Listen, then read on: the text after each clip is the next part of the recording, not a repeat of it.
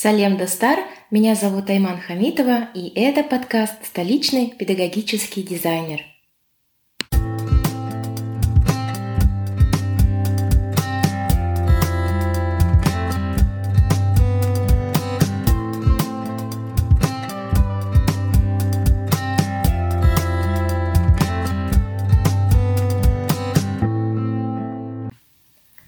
Историю формирования педагогического дизайна можно проследить через историю образовательных технологий.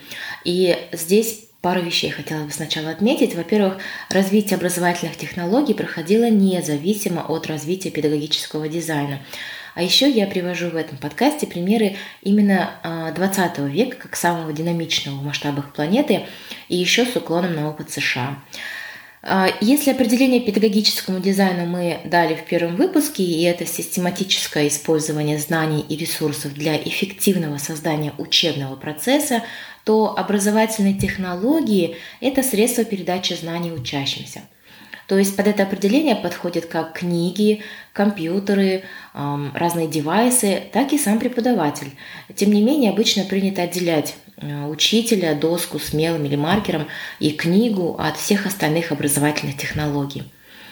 А, первыми такими образовательными технологиями в 20 веке становятся визуальные материалы, то есть это фильмы, слайды, фотографии, которые транслировали через проекторы. В США первый каталог образовательных фильмов был сформирован в 1910 году, и тогда же Рочестерская школьная система в Нью-Йорке стала первой использовать фильмы как постоянный вид преподавания последующие десятилетия с 14 по 23 года были основаны пять национальных профессиональных организаций по визуальной инструкции, появились пять журналов, публиковавших только материалы про визуальные средства преподавания и более 20 тренинговых агентств, которые стали обучать учителей внедрению визуальных средств преподавания.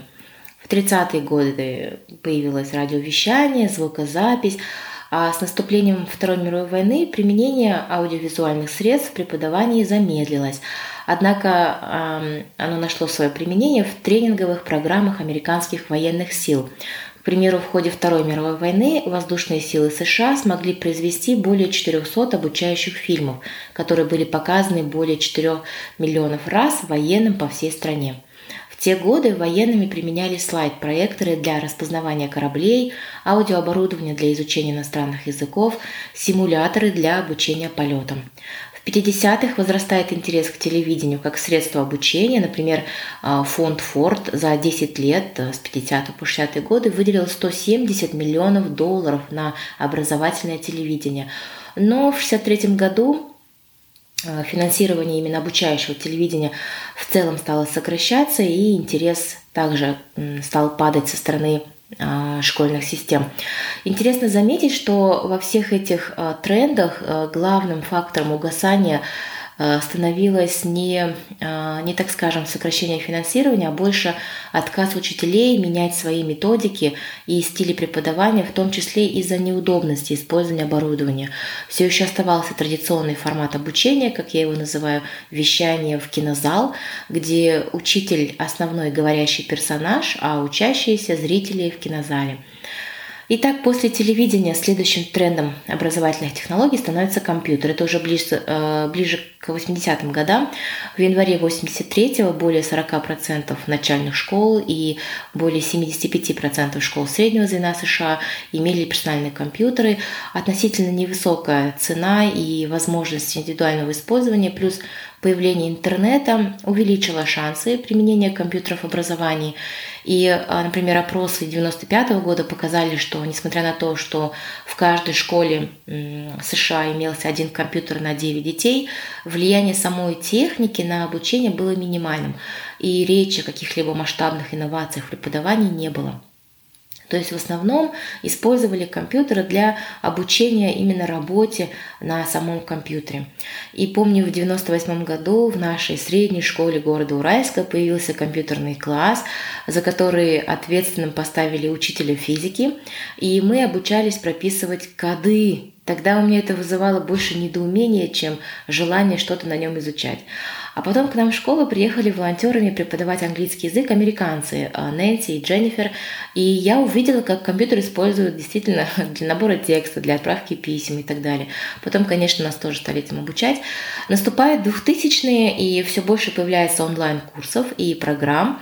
Э, в 2005 появляется YouTube, в 2007 iPhone – начинает расти число учащихся, обладающих мобильными устройствами и уже применяющими технологии выполнения учебных заданий. Их число настолько растет, что 2012 год издание New York Times называет годом массовых открытых онлайн-курсов МУК.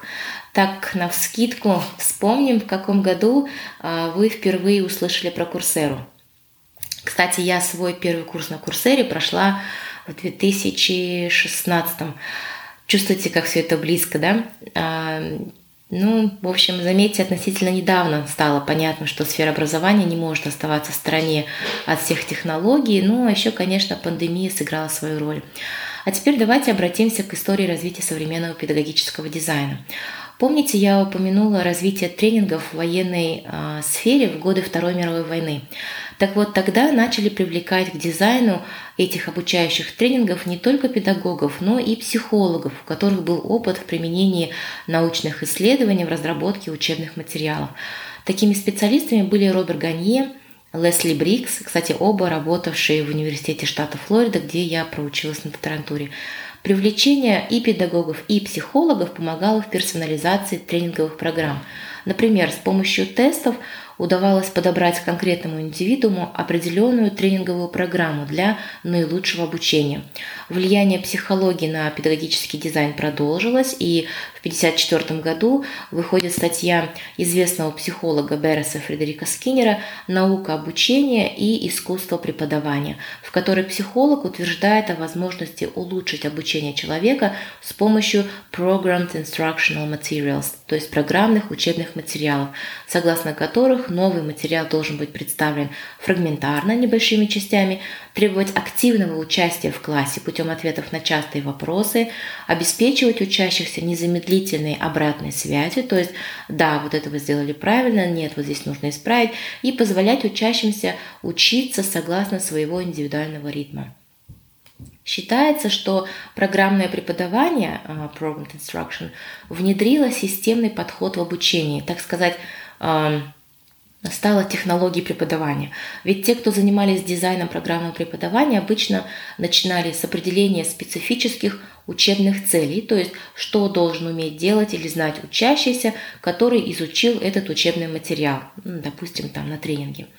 В 1956 году появляется таксономия учебных целей Бенджамина Блума и его коллег, которые показали иерархию таких учебных целей в когнитивной области, а в начале 60-х появляется тестирование с привязкой к критериям, Criterion Reference Testing, то есть измеряется, насколько хорошо человек может выполнять определенное поведение, независимо от того, насколько хорошо его выполняют другие люди – в общем, 60-е – это пора ранних моделей педагогического дизайна, и тогда-то появляется этот термин instructional design.